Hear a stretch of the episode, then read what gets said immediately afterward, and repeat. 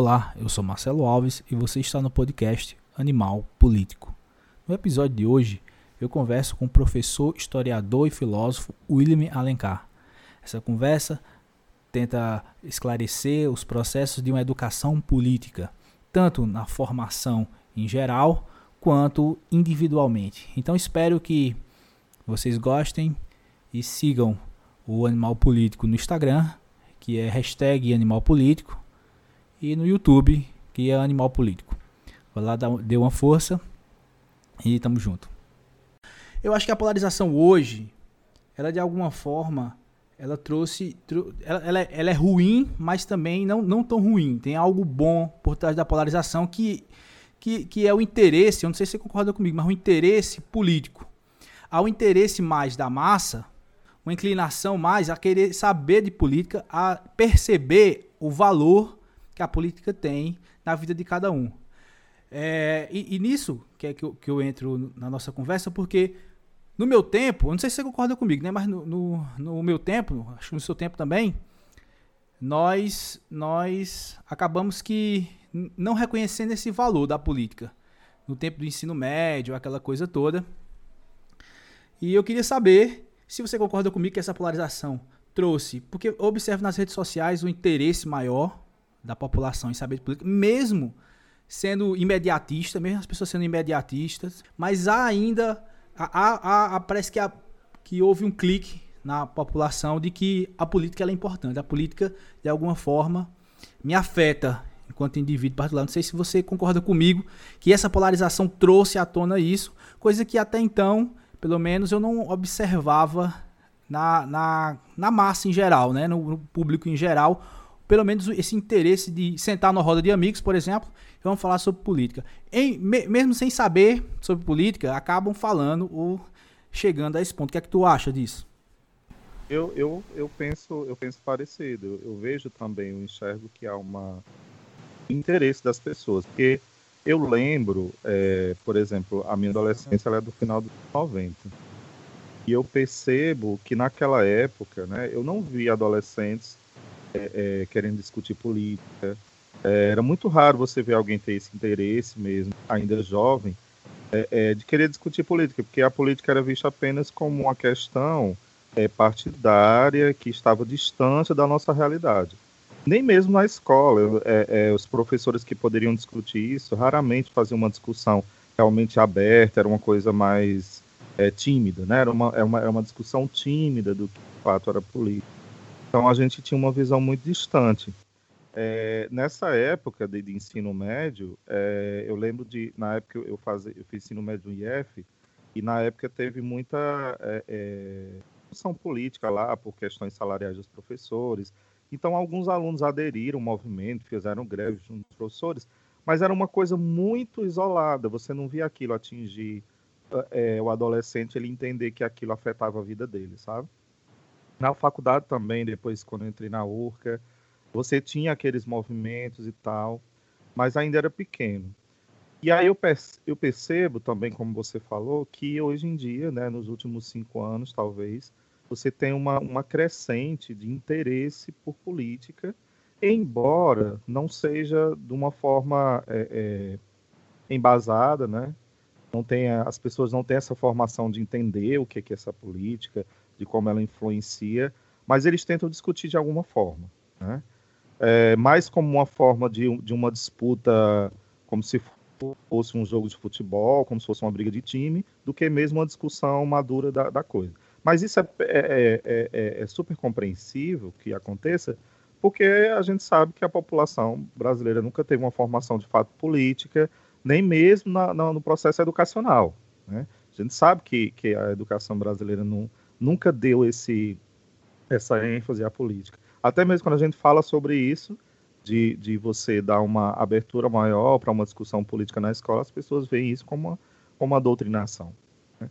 Então, é, é, é, é bom, como você mesmo diz, é muito positivo ver que as pessoas se interessam, os mais jovens, adolescentes, apesar de ser um interesse ainda que meio tortuoso, mas eu, eu acho que é um passo à frente, né? A galera está se interessando, discutir, seja por fontes meio duvidosas, mas pelo menos está discutindo. O pior é quando não tinha interesse nenhum. Uma coisa que eu percebo também, que eu acho interessante, é que nós, enquanto professores, no caso, quando, for, quando iam falar, íamos falar de política antes dessa polarização, é, ninguém queria saber, o aluno não estava interessado nem nada sobre isso. E esse interesse vai possibilitar uma abertura, de certa forma, para que nós possamos falar sobre política. Nós somos professores de filosofia, você é professor de filosofia e história, você sabe muito bem que nós somos as disciplinas, junto com as ciências sociais, que temos é, a referência de pensar a política. Né? Não que alguém Sim. da geografia não pense, e pode pensar e tal, mas no sentido mais, mais é, concreto, as, as, ciências uhum. humanas, uhum. história, filosofia e ciências sociais, são as ciências que estão mais voltados, voltadas a discutir as questões políticas. Então, com essa abertura, essa polarização, talvez dê espaço para essa discussão em sala de aula. Ao mesmo tempo que a polarização também tem um lado negativo, porque acaba que que tendo uma, uma, uma, nessa dicotomia, nessa cisão, fazer com que ah, você é o professor de esquerda, porque você é de história, de filosofia, e acaba também dificultando. Tem um lado positivo e um negativo, né? Como tu, como tu vê nas tuas aulas? Quando tu fala, ou tu, ou tu, tu chega a falar de política, há essa abertura dos alunos, há, ou, ou ainda há é, é, é um dogmatismo ainda de, de, de, dessa polarização ela dificulta, ela mais ajuda nesse aspecto. Eles, você já percebeu o aluno vindo é, é, é, conversar com você, indo atrás de você para poder saber sobre política, conversar sobre política? Eu acho assim que essa, é, é, essa relação do professor com a temática política e os alunos, é, ela tem dois lados. Eu acho que ter esse atrito, ter essa divergência entre o, entre o que o aluno pensa e o que o professor pensa, eu acho super saudável. Mesmo que o aluno tenha uma visão completamente diferente do que o professor tem, eu acho altamente saudável. Agora, eu acho problemático é quando começa um, um, um discurso de que esse professor ele não pode discutir política em sala. Aí eu acho que isso aí, né, isso já gera uma questão ditatorial de que quer punir a educação por alguma, uma, alguma ideologia aí é, é, não confiável. Mas a questão do aluno, eu já passei por várias situações interessantes sobre isso. Por exemplo, uh, mesmo nessa época, como você falou aí, do, uh, uh, da eleição da, da, Dilma, né, a segunda eleição dela e tal, que era aquele momento efervescente e tal, é, teve momentos muito pontuais assim com alunos. Nessa época eu estava dando aula de sociologia numa, numa turma de segundo ano do ensino médio e eu estava no período que eu estava dando aula sobre questões de gênero. Né? Era, era um tema que já vinha no próprio livro para discutir, e aí, obviamente, como eu já sou um pesquisador de gênero né, e sexualidade há um tempo, aproveitei para enfatizar mais ainda. Então, fiz uma discussão boa com os alunos, é, e eu fiz um, uma avaliação muito tranquila com eles, porque era uma temática nova para eles e tudo, que era uma avaliação mais discursiva. A gente ia discutir é, o que, que a gente conseguiu aprender, o que, que a gente conseguiu mudar de visão em relação ao que a gente pensava sobre sexualidade. E dentro dessa avaliação, é, é, os alunos podiam falar o que eles quisessem. Né? E um aluno resolveu dizer que, é, anonimamente, ele mandou um papelzinho escrito né, do, do que ele pensava. Ele elogiou, falou que gostou muito das aulas, mas que ele não gostava uh, da minha tentativa de alienação na sala. E a alienação, segundo ele, era a tentativa de defender o socialismo em sala de aula. Nessa mesma sala, eu não dava aula só de sociologia, eu também dava aula de história. Né? E aí ele, eh, eu vi esse papel, ainda não sabia quem era o aluno, e eu resolvi não me defender. Eu disse, não, eu, eu deixei aberto para eles falarem o que eles querem, por que, que eu vou ficar questionando, né? Mas os próprios alunos resolveram questionar que estava no, no papel e, e, começaram a fazer indagações. Quem é esse aluno que falou isso? Aí teve um aluno que assim, olha, se esse, se esse aluno realmente estivesse em sala, ele saberia que é, uma, coisa, uma das coisas mais raras é o senhor falar sobre questão de socialismo. Aí eu, e começaram, né? Começaram a fazer discussão, uns diziam, ah, eu acho que eu sei quem foi que disse isso, e começaram a, a falar sobre isso. Eu disse, gente, vamos fazer um exercício melhor? Em vez de a gente tentar saber quem é, ou tentar responder diretamente, vamos fazer o seguinte: Vocês estão seus livros de história aí? Vamos abrir o livro de história. Então, pedi para eles abrirem o livro de história, é, pedi para ir lá no sumário, e aí eu pedi, olha, eu quero que vocês contem quantos capítulos tem esse livro, e a gente vai olhar cada título dos, do, do, dos capítulos para a gente ver quantos desses capítulos tratam sobre socialismo e quantos desses capítulos falam sobre capitalismo. No final das contas, eles viram que só um capítulo falava sobre socialismo. E foi só uma aula durante o ano inteiro que houve essa discussão sobre socialismo. Todas as outras falavam sobre período imperial, Primeira Guerra, Segunda Guerra, que são temáticas que estão dentro do processo capitalista, né? Falavam sobre globalização, etc, etc. Eu disse, vocês percebem que a gente discute muito mais o nosso, nosso próprio contexto social dentro do capitalismo do que o socialismo, eles percebemos. Então eu, aí, então eu falei, bom, então não tem mais o que discutir, né? Provavelmente, se esse aluno acha que aqui só se discute socialismo, talvez ele só tenha vindo uma aula no ano. Pronto, aí a gente parou, vou mudar o assunto, passou uns dias, aliás, passou uns dias, não, passou alguns, uns, um ano, dois anos, na verdade, foi um tempão. É, esses alunos já tinham terminado o ensino médio e tinha um que foi se casar, esse dessa, dessa sala, e ele me convidou para o casamento. E lá eu encontrei esse, alguns desses ex-alunos e esse aluno também que tinha mandado o papel. E aí ele me chamou para conversar. Ele disse: Olha, professor, eu quero pedir desculpas, porque fui eu que mandei aquele papel e tal. Eu sei, eu já imaginava que era você, né? E aí ele disse: Olha, eu era muito babaca naquela época, né? Eu falei besteiras porque, na verdade, eu, era um período que eu estava muito revoltado. E eu passei a defender coisas que eu via no YouTube, enfim, né? Mas hoje eu tenho uma visão diferente das coisas, eu sei que eu fui injusto quando eu, eu fiz aquele comentário, etc, etc. Então, assim, é, você, a gente tem que entender também, né? O professor também tem que ter um, uma, uma paciência, porque o professor é que tem a formação, não é o aluno. Né? E se você é um adolescente, você está naquele período de querer se identificar, né?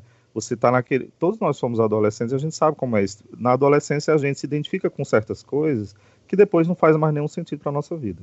Né? Então é normal que ele pegue coisas que ele acha massa, que ele não entende o contexto. Né?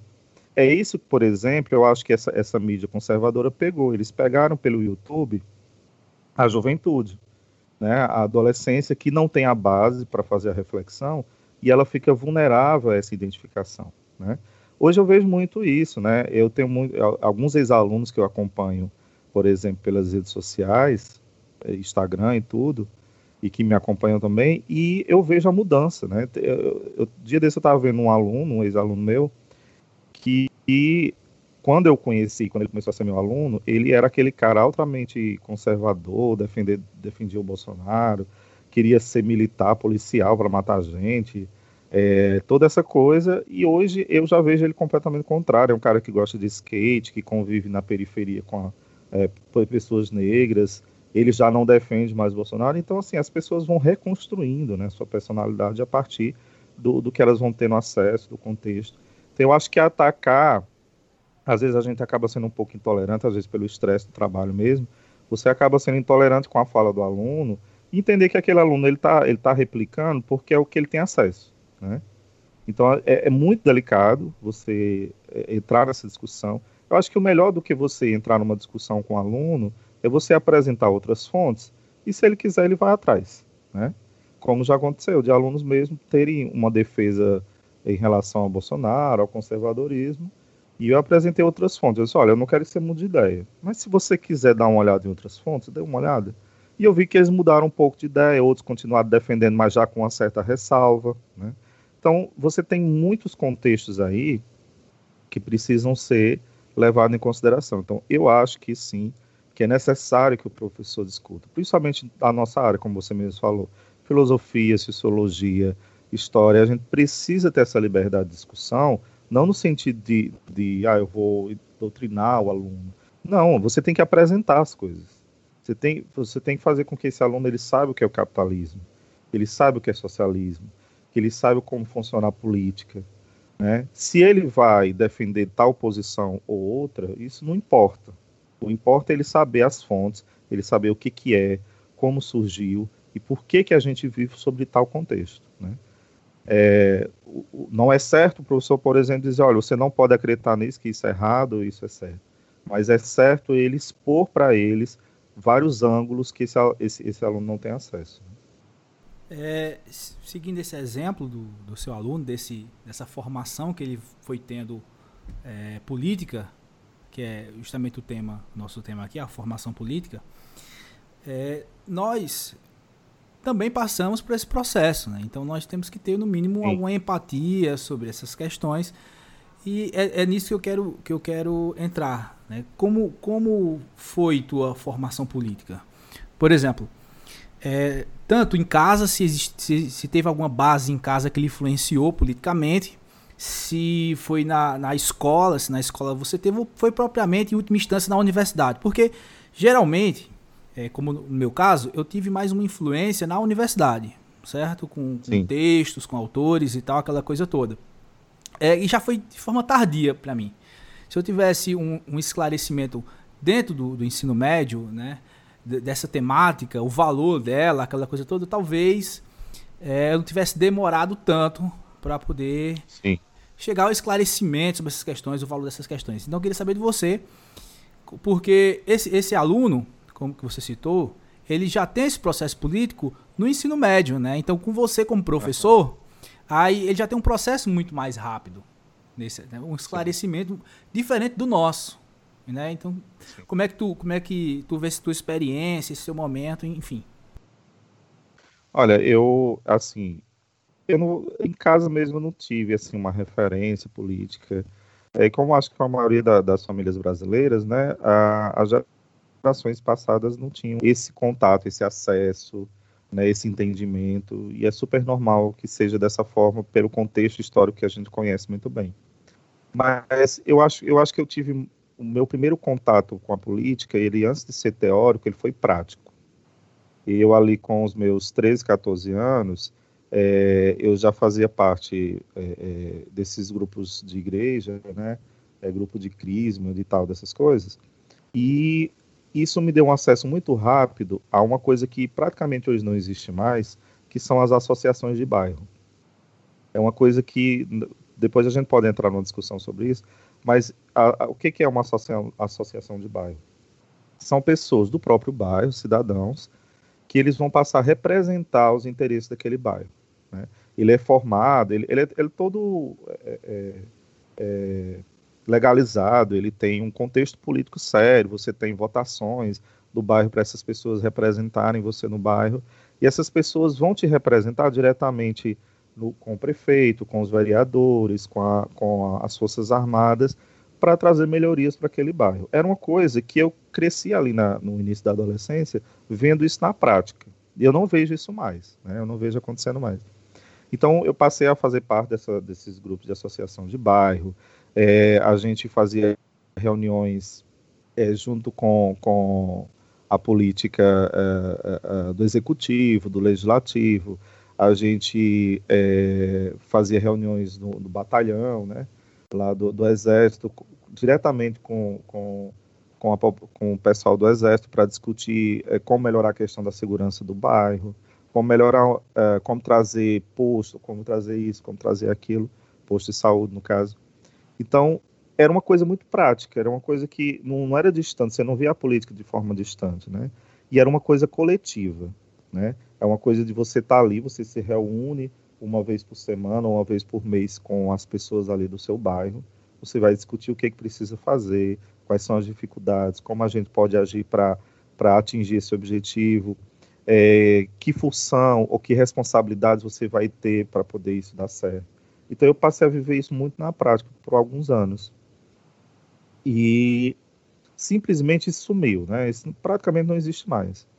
E aquilo me deu uma noção de coletividade, de quanto é importante a gente ser ativo, no sentido de, de coletividade, de você entender que aquele que está passando necessidade no seu bairro, ou o seu bairro que tem algum problema que tem que ser resolvido, ele só vai ser resolvido se houver uma organização da, da daquele bairro.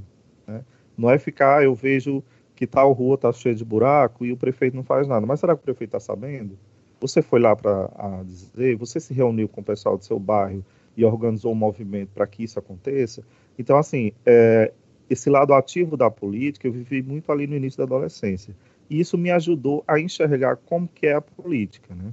Então, quando eu entrei na universidade, é, foi muito fácil eu me identificar com questões de esquerda. Mesmo sem nenhum professor me apresentar nada, né, por leituras próprias minhas, né, depois leituras mais teóricas, eu fui identificando que aquilo que eu fazia na prática tinha a ver com aquela teoria que eu estava lendo. Né? O que eu fazia na prática, mas eu não tinha noção do que era aquilo. Eu não sabia o que era aquilo é, teoricamente falando. Que prática era aquela? O que, que, que, eu estava fazendo? Eu sabia que eu estava fazendo uma coisa legal que ajudava as pessoas ao meu redor e me ajudava também. Mas ter esse embasamento teórico, ele vem depois. No meu caso foi assim, primeiro veio uma prática, depois veio o teórico lá na universidade. Então, para mim fazia todo sentido se identificar com aquilo ali. Quando, quando eu tomei é, uma, uma, consciência maior sobre essas diferenças né, de esquerda e direita, para mim não foi muito conflituoso, porque eu realmente enxergava que, para mim, não faz sentido você dizer que a desigualdade é natural. Né? E é um, uma das máximas né, do, da política de direita, é, para mim não dá para se conformar com essa ideia. Né? Ah, não, a desigualdade é normal, cada um tenta pescar o seu próprio peixe e fica por isso mesmo. Eu não vejo isso como natural. Eu acho que isso é naturalizado, né? É, é, através do discurso, né? de todo um, um jogo de discurso aí. E para mim o que é natural é que todos possam ter acesso. Né? Dependendo do que você quer, é que todos tenham, tenham o mesmo acesso. Eu não falo de igualdade. Porque igualdade fica parecendo que todos têm que ter a mesma coisa. Eu falo de equidade mesmo. É deixar as, a, a, disponível as oportunidades e cada um ir buscando aquilo, dentro dessas oportunidades, o que melhor é, lhe, lhe, lhe, atinge, lhe, lhe atende, né? Então, a minha formação ela foi nesse sentido, do prático para o teórico.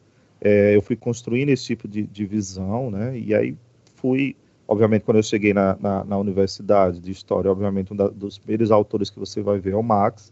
Então, você já vai tendo um, uma noção maior do que, que é essas diferenças de classe, o que é, que é luta de classe. E aí você vai se percebendo, né? Porque aí eu vou percebendo, olha, eu vim de um bairro de periferia, um bairro pobre, eu faço, eu, eu venho de uma família de proletariados, e aí você vai entendendo qual é o contexto que você vive. E aí você entende por que, que era tão importante aquela coletividade, aquela união e aquela organização por lutar por melhorias. Né? Então, da prática para a teoria, eu acabei entendendo e formando esse pensamento. Embora eu não tenha tido isso no ensino médio, o meu ensino médio ele foi muito, ele foi bom por um lado porque foi numa, numa, numa boa escola, né, porque era o IF, o Instituto Federal, mas como é, o IF ainda estava numa formação de fato, a gente teve dificuldade de ter bons professores. E, por exemplo, história, praticamente eu não tive história no ensino médio. Eu, vi, eu lembro de ter tido, acho que no segundo ano, a disciplina de história. Não tive no primeiro ano, não tive no, praticamente no terceiro, sabe? Assim, então a base, eu fui para um curso de história sem ter a base de história do, do ensino médio. Né? É, filosofia, eu tive quase nada também. Então, assim, a, a, parte humanas, ela foi bem defasada no ensino médio. Eu tive mais exatas, embora eu não gostasse. Né? Então, quando eu vou para a universidade, é que eu fui dando conta dessas questões, é, tendo consciência de que coisas que eu fazia na prática estavam ligadas àquilo ali. Né? Eu disse, olha, isso aqui eu estou me identificando, né? Estou lendo e estou identificando que eu fazia isso, eu fazia parte desse contexto. Né? Então, essa minha formação foi nesse sentido. E aí eu tive que ter uma outra, outra, outro cuidado, que foi tentar entender o outro lado, né? O lado de, de quem teve uma formação que levou essa pessoa a ter uma visão, visão de direito. É, que eu acho que não é a questão de ser certo ou ser errado. Não existe uma visão certa ou uma visão errada.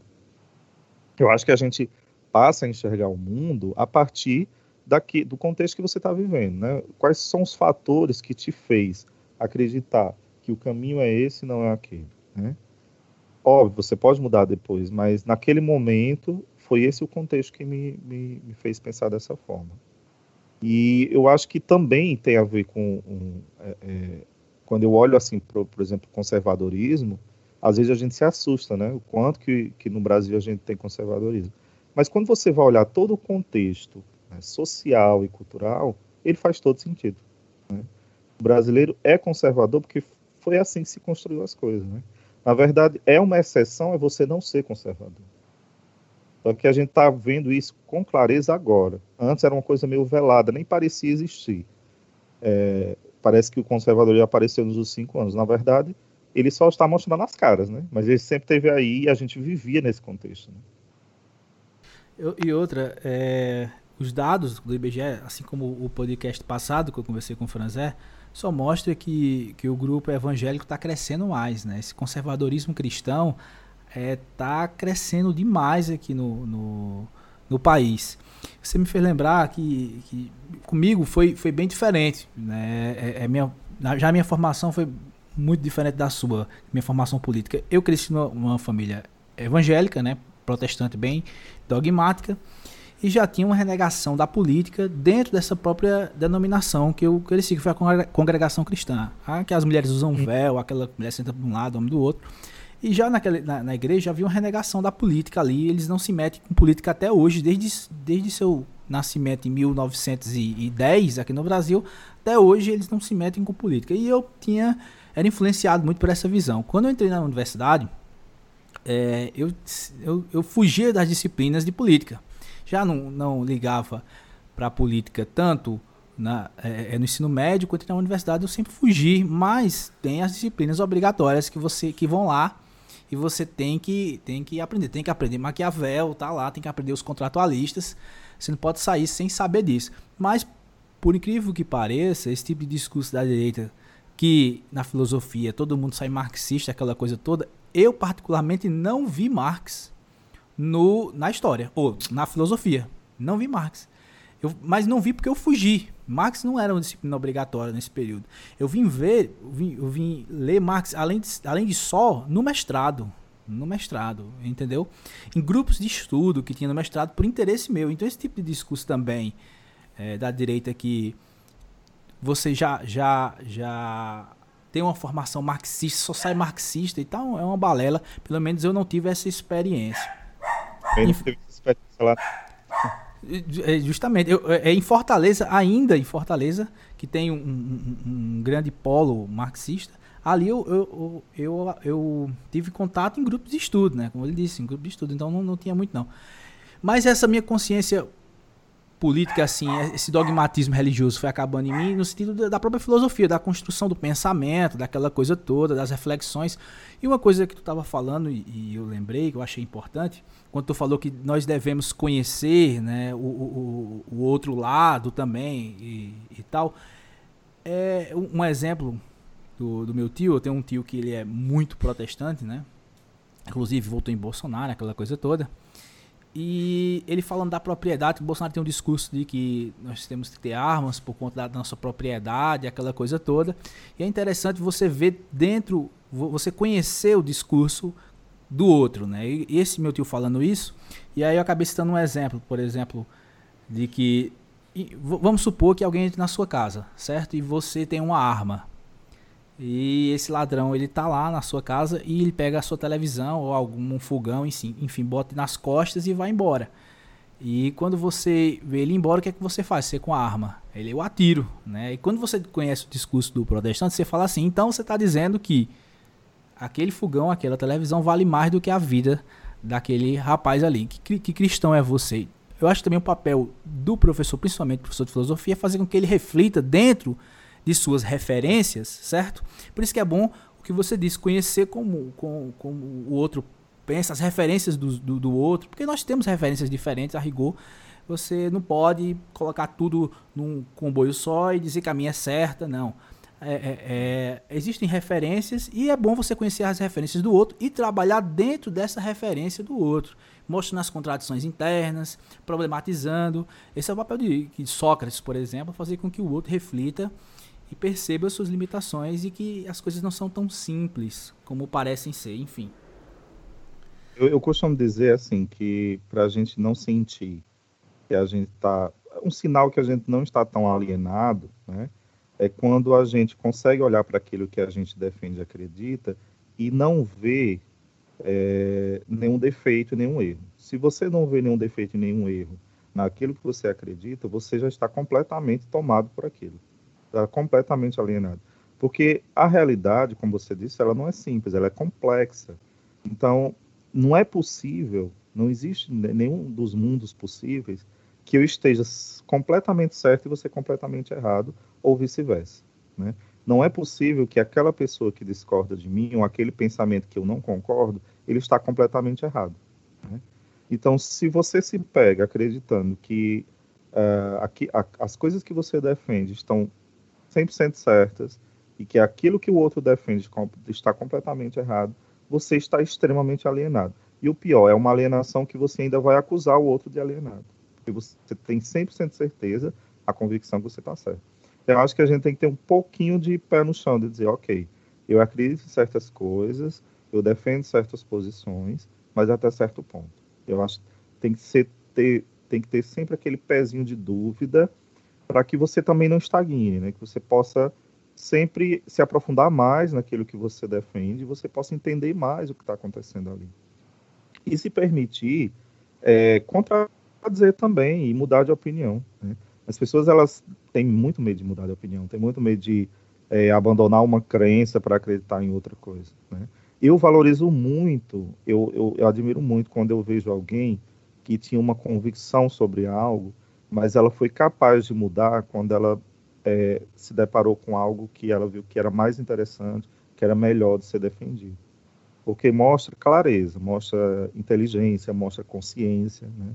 A gente tem que ter essa disponibilidade, porque às vezes a gente, ah, eu passei tanto tempo defendendo uma coisa, aí eu vou ter que abandonar aquilo que é, é, me define por que não, né? Eu acho que isso também é uma base até, até a ideia de ciência mesmo, né? Ser cientista, né, na sua essência, é isso, é você você está defendendo aquilo uh, a partir do que você conseguiu experimentar na realidade, mas se você se deparar com um dado novo que contrarie, você vai ter que mudar de opinião.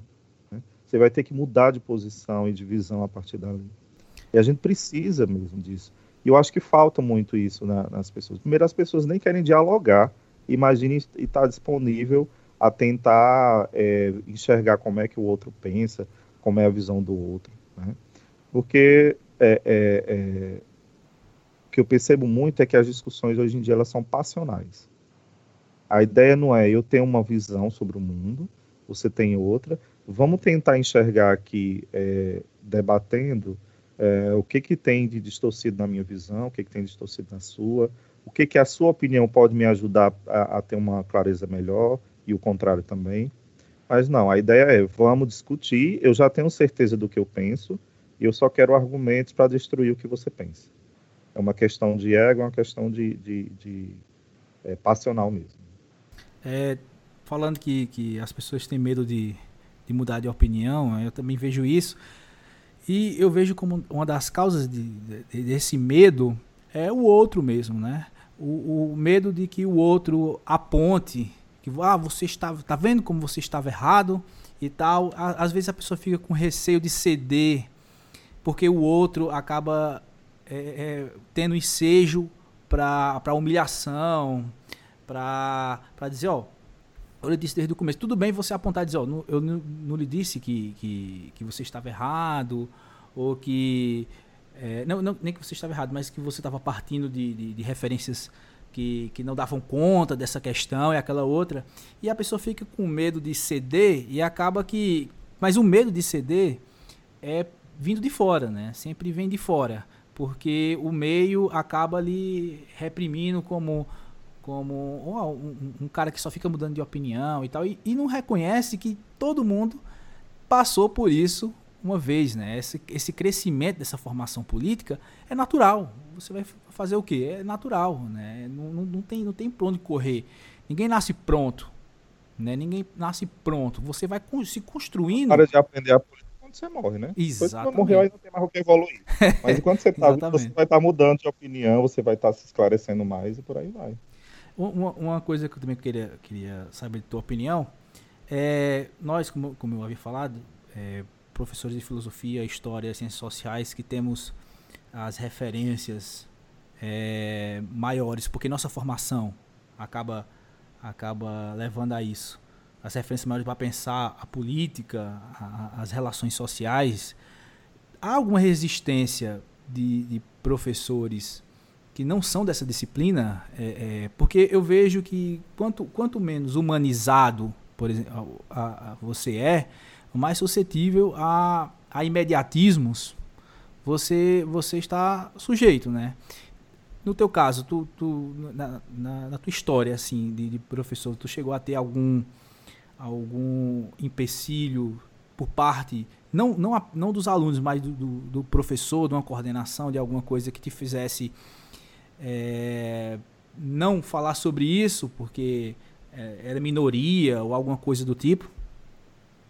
Ou os professores, é... em geral, em geral é, é, os professores gerais são, são, são mais abertos a. a, a... Eu, eu acho que existe uma, uma, uma, um rótulo que é colocado no professor que é visto muito que ah, ele é professor, ele passou por uma formação acadêmica, logo, em seguida, ele só pode ser uma pessoa muito aberta. Né? Isso não é uma visão é, coerente com a realidade, né? Porque eu conheço pessoas que passou por formações como a nossa, né, formação de filosofia e formação de história, que são extremamente conservadoras, intolerantes, é, racistas, homofóbicas, né? E, e, a formação não serviu, né? A formação é como se ele passou ali como se fosse um passeio, né? Ele Passou se afirmou, né? Se af... ele, do, do, que se desconstruiu, nem, nem diria se desconstruir, mas agregar alguma, alguma coisa, ele foi, foi se afirmar cada vez mais os preconceitos nesse aspecto, né? Sim, é como se ele tivesse feito o seguinte, foi, fez a formação acadêmica, mas ele entendeu que tudo que era discutido ali não servia para a vida, servia apenas para ele ser um profissional daquela área. Né? Para a vida mesmo, ele tinha outras ideias. Né? Então, ele separa esses dois lados. Então, assim, não é real de que o fato de alguém ser um professor e de humanas e achar que isso torna ele uma pessoa mais esclarecida. Embora você vá ter mesmo uma quantidade muito grande de professores da área de humanas que têm uma visão mais é, é, esclarecida, mais aberta para tentar aceitar certas questões sociais e tal. Mas não é a regra, né? Isso fica muito claro que não é a regra. E é, é muito complicado, assim, porque você, quando você tem uma formação e você quer essa formação para a vida, né? Você também quer é, expor isso para o mundo, para que você também é, veja outras pessoas é, é, refletindo sobre aquilo. Né? E você me conhece, você sabe que desde o início, quando eu comecei a trabalhar com ensino médio, eu sempre busquei trazer para dentro da, da, da, educação discussões políticas, sociais, sobre minorias sociais, é, sobre questão de homofobia, sobre questões de gênero e sexualidade, sobre racismo. E não é tão fácil fazer isso. Hoje está bem mais difícil, né? Mas quando eu comecei, alguns anos atrás, né, há, há quase 10 anos atrás, não era algo fácil, né? Por quê? Porque você se vê só praticamente, né? Eu, quando eu comecei a, a discutir essas temáticas em sala de aula, é, eu não tive muito apoio, não. Eu lembro de ter tido apoio de um ou dois professores, assim, um, um apoio... Porque tem aquele apoio de dizer assim, ah, que massa o que você faz, fico tão feliz que você está fazendo, mas é só até aí. E tem aquele apoio na prática mesmo, aquele vamos fazer, estou com você, vamos, vamos ajeitar como é que a gente vai fazer. E não é fácil, por exemplo, eu vou te dar exemplos bem práticos. É, a gente, eu lembro de, de, uma escola eu ter feito um evento sobre, sobre questão de racismo, porque tinha alunas que começaram a aderir o cabelo delas natural, né? Cabelo crespo, né, com penteados grandes e tal, e começaram a sofrer é, xingamentos na, no, nos banheiros das outras alunas de cabelo liso. E quando eu percebi isso, né, com outra professora, eu discuti com ela sobre isso para a gente pensar numa forma de melhorar aquela situação. Então a gente criou um momento que era uma roda de conversa com essas alunas e outros alunos que quisessem ir, para a gente conversar sobre o que é racismo, é, o que que é, que a ideia de cabelo ruim é, é, é, é um racismo também, né? e fomos discutir sobre isso, foi uma experiência maravilhosa, porque você sai de lá aprendendo também com o aluno, né? com a experiência de vida dele, etc e tal. E você tem professores negros nessa escola, e você ouvir de um professor negro o seguinte, né, quando ele sabe do evento e você quer o apoio dele, porque você acredita, não, ele é um professor negro, ele deve saber das dificuldades, uh, do racismo, então eu vou ter o apoio dele. e esse professor olhar para você e dizer é, é melhor não falar sobre racismo, porque quando se fala de racismo, aumenta o racismo. Então, você, por que, que eu queria aquele apoio? Porque, como existe numa discussão no movimento negro, né, que o ideal é que aquela pessoa que é da minoria, que ela discuta, né, só que não tinha como fazer. Ou eu, como branco, eu abri essa discussão na escola, ou essa discussão nunca seria feita e efetivada, porque alguns professores negros né, não se sentiam à vontade, talvez por uma questão interna mesmo, né, de lidar com a questão do racismo, e outros via essa questão como algo ruim, porque talvez nem se identificasse como negro. Né? Então, eu tive que levantar essa bandeira junto com outra professora para ajudar essas alunas, que precisavam realmente de uma identificação e de uma referência. A gente não era uma referência real para elas, porque nós, nós, nós éramos brancos, né, somos brancos, mas era uma referência de conhecimento para elas. Então, é muito difícil, porque você tem que bater. Até em outras questões, né? Questões religiosas, por exemplo. Uma vez a gente quis, quis fazer um. A gente estava fazendo vários eventos sobre práticas religiosas, e, gente, e entre elas, a gente queria levar é, um grupo de crianças que fazem danças e cânticos do candomblé. Uh, mas para levar essas crianças, para locomover elas para lá, a gente ia precisar de ajuda, de pessoas com carro para levar, então tinha que custear também um dinheiro, uma coisa.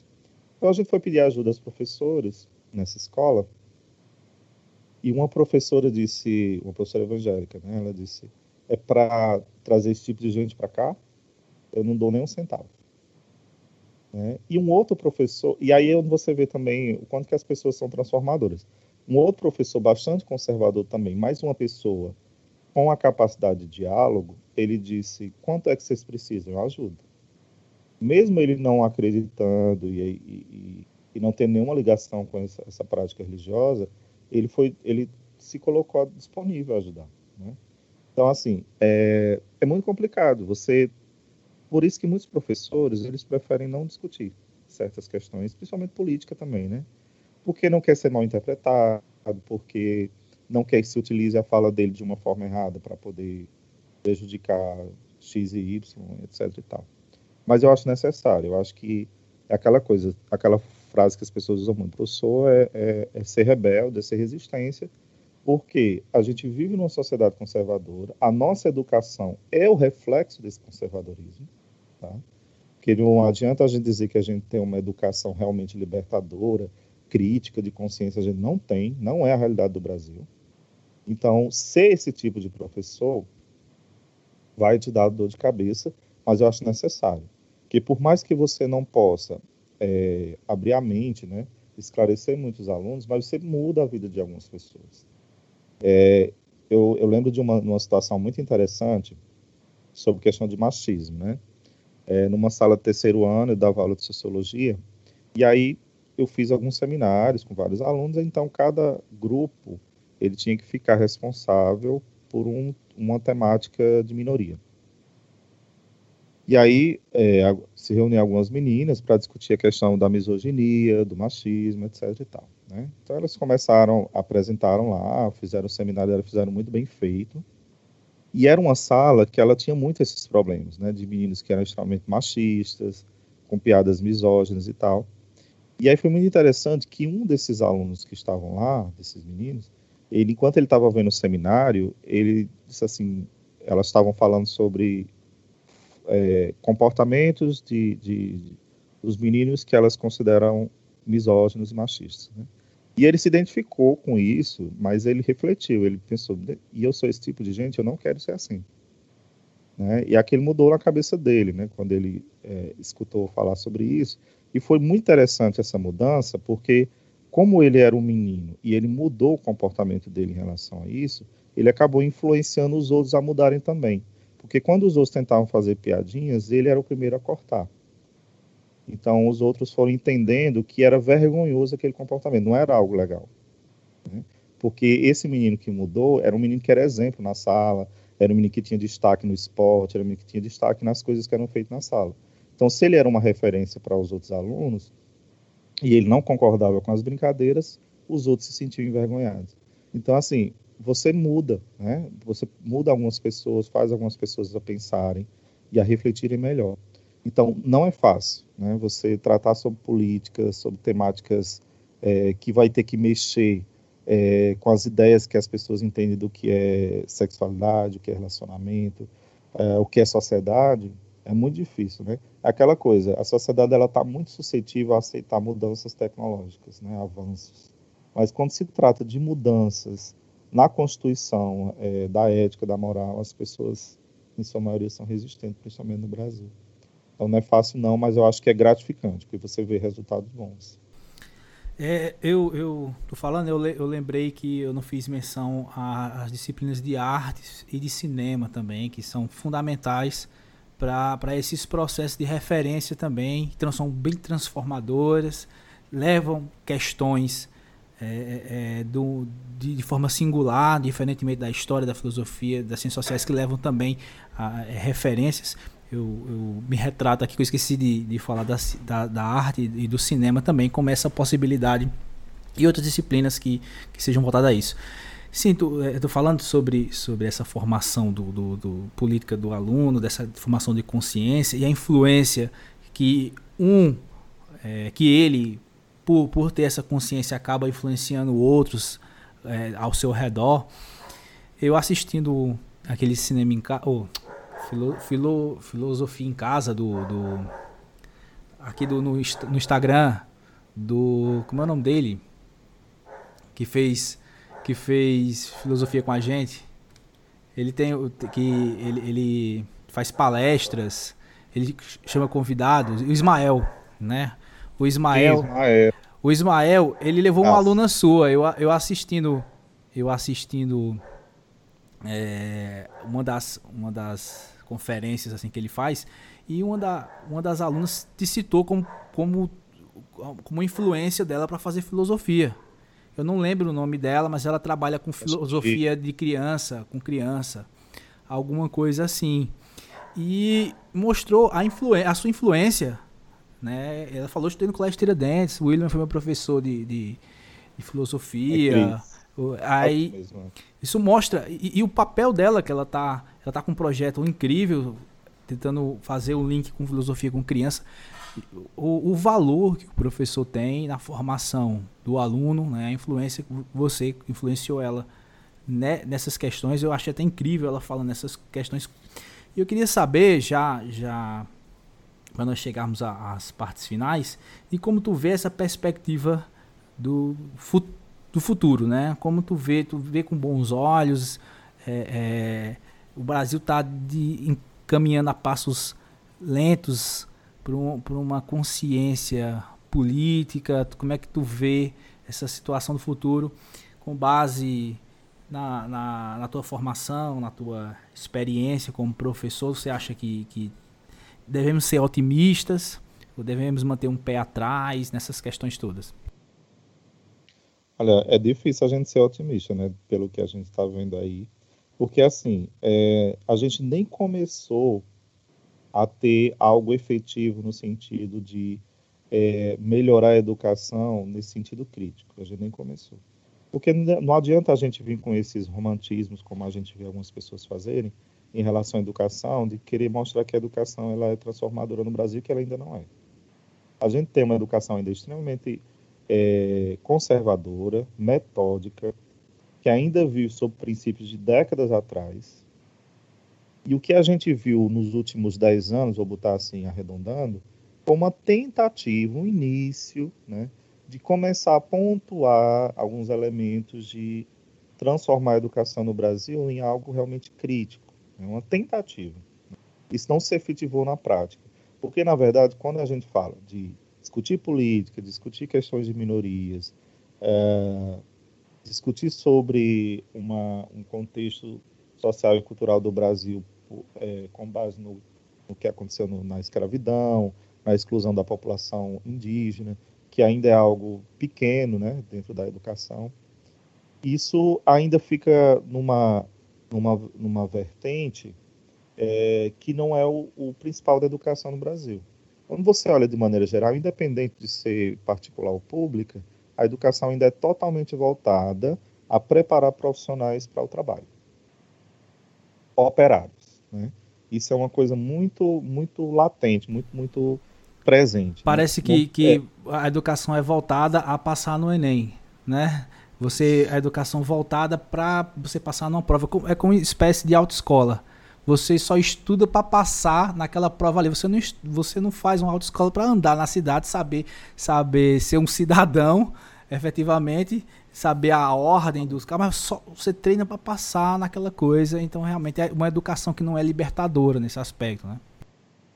Porque por mais que é, esteja lá na lei explicando que a educação não é só essa formação para a profissão, ela também é uma formação para a vida, na prática essa formação ela não existe. Né? O que a gente tem são focos isolados de tentativas de, no meio de toda essa discussão de disciplinas, você tratar dessas questões. Mas algo ainda muito tímido. Né? Então, efetivamente, ela não é uma realidade. Né? E o que é pior, além da gente ter é, essa, esse recém-começo né, de, uma, de uma discussão mais crítica, a gente tem esse baque, que é essa política conservadora que está no governo, que tem como alvo de ataque a educação. Né? E vê a educação apenas como essa preparação é, é de um operário. Né? Não é à toa que você vê que o que é mais valorizado numa escola? É a disciplina de química, de matemática, de física, é, são, são disciplinas que, obviamente, são fundamentais, são extremamente importantes, mas não é essas disciplinas que vão discutir a vida. Né? Não é essa disciplina que vai discutir a ética, a moral, não é essa disciplina que vai discutir relações sociais, né? de como a gente pode melhorar a, no, a nossa, nossas relações como seres humanos. Mas essas, é, mas essas disciplinas são vistas como? Como disciplinas menores. E você vê isso no comportamento entre os professores, você vê isso como, a, como os núcleos gestores tentam tratar. Lógico que isso não é tão declarado, né? Você não vai ver ninguém dentro da educação dizendo, olha, essa disciplina é melhor do que a outra. A gente vê isso na prática mesmo, né? De como é tratada cada, cada uma dessas disciplinas. Você vê isso no aluno que passou é, para direito, para medicina, ele vai ter lá estampado um quarteirão só para ele. Mas o aluno que passou na filosofia e na história nem é lembrado. Uh, e isso uh, mostra claramente o quanto que a nossa educação está distante de uma educação civilizada, uma educação libertadora e crítica. Né? E, por exemplo, a gente começou, é, como eu venho muito dessa, dessa formação de pesquisa sobre gênero e sexualidade, a gente começou a discutir como será possível discutir gênero na escola. Né? Não é ainda uma realidade no Brasil, é uma tentativa. Como é que a gente vai fazer isso? Mas quando você pensa nisso em outros países, como ali os países do norte da Europa, a discussão de gênero e sexualidade existe há décadas. É, não, não, tem mais o que discutir se é adequado ou não é, é, discutir sexualidade na escola. Aquilo já é uma realidade. As pessoas, os jovens que vivem lá, eles já vêm de uma formação dessa. Então, a gente ainda está no processo de discutir. Será que devemos ou não discutir isso? Como nós vamos discutir isso com crianças, adolescentes, etc. Então, já estava difícil fazer essa discussão. Né? Tentar fazer as pessoas entenderem a importância dessa discussão. Agora, você imagine quando você tem o alto escalão da política do seu país e usa de fake news para dizer que aquilo é errado. E aí fica muito difícil né, para o pro professor ele desenvolver um trabalho é, é verdadeiro, né? um trabalho efetivo, é, de mostrar, gente, isso aqui é possível discutir.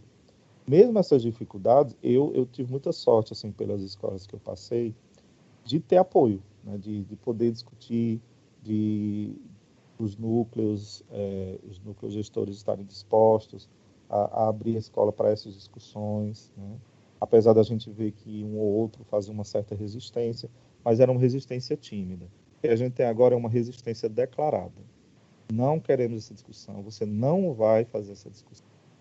É de ameaças, até mesmo do próprio aluno. Eu já, já vi várias notícias de o professor tentou discutir temáticas políticas ou de gênero e a, a, o aluno ameaçar o professor. Então, não, não dá muito para ter assim uma esperança de ah, daqui para frente a gente vai melhorar a questão educacional. A gente estava tentando melhorar, nunca houve essa melhora de fato. Né? é, é uma era uma tentativa de, de efetivar essa discussão, mas que ela não existe de fato ali no Brasil.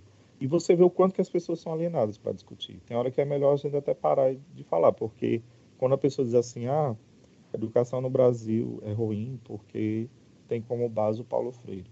Gente, mas qual é a escola no Brasil que tem Paulo Freire? Se tivesse, seria muito bom. Aliás, se tivesse, essa pessoa nem tinha falado isso. Começa por aí.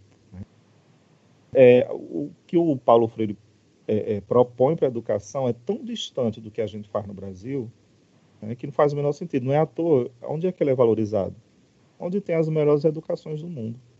Né? Ali no norte da Europa, etc. É os lugares onde ele é referência né, para a educação. Aqui, o que você vê de Paulo Freire são, são escolas muito específicas, né? porque você pode montar uma escola particular para gente rica com outros moldes educacionais. Você diz quais são os moldes e quem vai colocar seu filho lá diz assim, não, eu quero meu filho educado nesses moldes. Né? Então, ou seja, ter uma educação, como Paulo Freire diz, que é uma, uma educação crítica, ela é privilégio do Brasil. Não é a realidade da população. É, a gente vive numa situação na, na, educação básica, principalmente a pública, que é horrível. Não é à toa que muita gente desiste de ser professor, é, que as condições são péssimas mesmo. Não é só questão salarial, porque as pessoas acham que o professor ele, ele reclama da educação por uma questão salarial. Não é só isso. Ou só o salário seria até fácil de resolver, né? São condições de estrutura, né? É cargas horárias que são extensas demais, né? Porque é, eu não sei como é que funciona a cabeça de quem organiza a educação, que diz, olha, você vai trabalhar não sei quantas horas por semanais, mas a gente quer que você também se rebole para fazer aulas maravilhosas. Mas para fazer isso você precisa de tempo, né? um tempo que ele não disponibiliza. É a mesma coisa, a gente quer que você tenha uma formação, uma pós-graduação, mas a gente não quer lhe liberar para você ir fazer isso. Né? Ou seja, você tem que se virar para ter a formação, para fazer boas aulas, mas a gente não vai disponibilizar para você o tempo e as condições para isso. Então, é uma, é uma visão totalmente tortuosa dessa educação. E, como você disse, é uma educação para atingir pontos, né? É para passar no Enem. É, eu sempre fui contra essa ideia de você forçar os alunos a fazer Enem, como as escolas hoje, né? Parece que você tem que ter todos os alunos fazendo Enem, como se isso fosse garantia de alguma coisa, né? Você deposita na cabeça desse aluno que é, ele só vai ser alguém se ele fizer um Enem, e a gente sabe que a realidade não é essa. E aí bota esse monte de aluno para fazer Enem, muitos não têm preparação para isso, fazem só para a escola ter uma boa pontuação, e isso significa o quê na educação? Né? Eu vejo educadores né, e lideranças nas escolas é, usando da pior coisa possível. Se você fizer o Enem, você ganha um ponto. Se você fizer o Enem, você vai ganhar um prêmio disso e disso. Isso é educar? Como é que você vai estimular, você fazer essa pessoa entender que é, é importante o saber, se você diz a ela que você só vai fazer aquilo para ganhar um prêmio. Né? E a gente vê isso acontecer na educação brasileira. Então, assim, é uma educação ruim, é uma educação atrasada, e que os, as poucas tentativas de melhoria para uma, uma educação crítica, uma educação onde você tem abertura para discutir essas ideias, ela vai se distanciando cada vez mais, porque isso começa a ser visto como algo ruim, como uma ideologia, como uma doutrinação. E entra todo naquele aspecto que a gente sabe, né? É, em qualquer regime ditatorial, o primeiro a ser atacado é o saber, então é a ciência, é os professores, é a educação, porque eles não querem pessoas pensantes. Querem pessoas que se adaptem àquelas regras e vivam aquela condição medíocre que eles estão oferecendo ali. Né? William, meu querido, é, muito obrigado por essa conversa. É, é muito esclarecedora, uma conversa muito, muito boa. É, e eu queria, queria também deixar, deixar o seu canal. Não sei se você está tá ainda fazendo vídeos. É o, é o, Filosofia no Vale. É isso? Filosofia no Vale. Filosofia no Vale. Paradinha, mas eu qualquer dia. Que eu quero aparecer também nessa Sim. Filosofia no Vale. Cara, muito obrigado.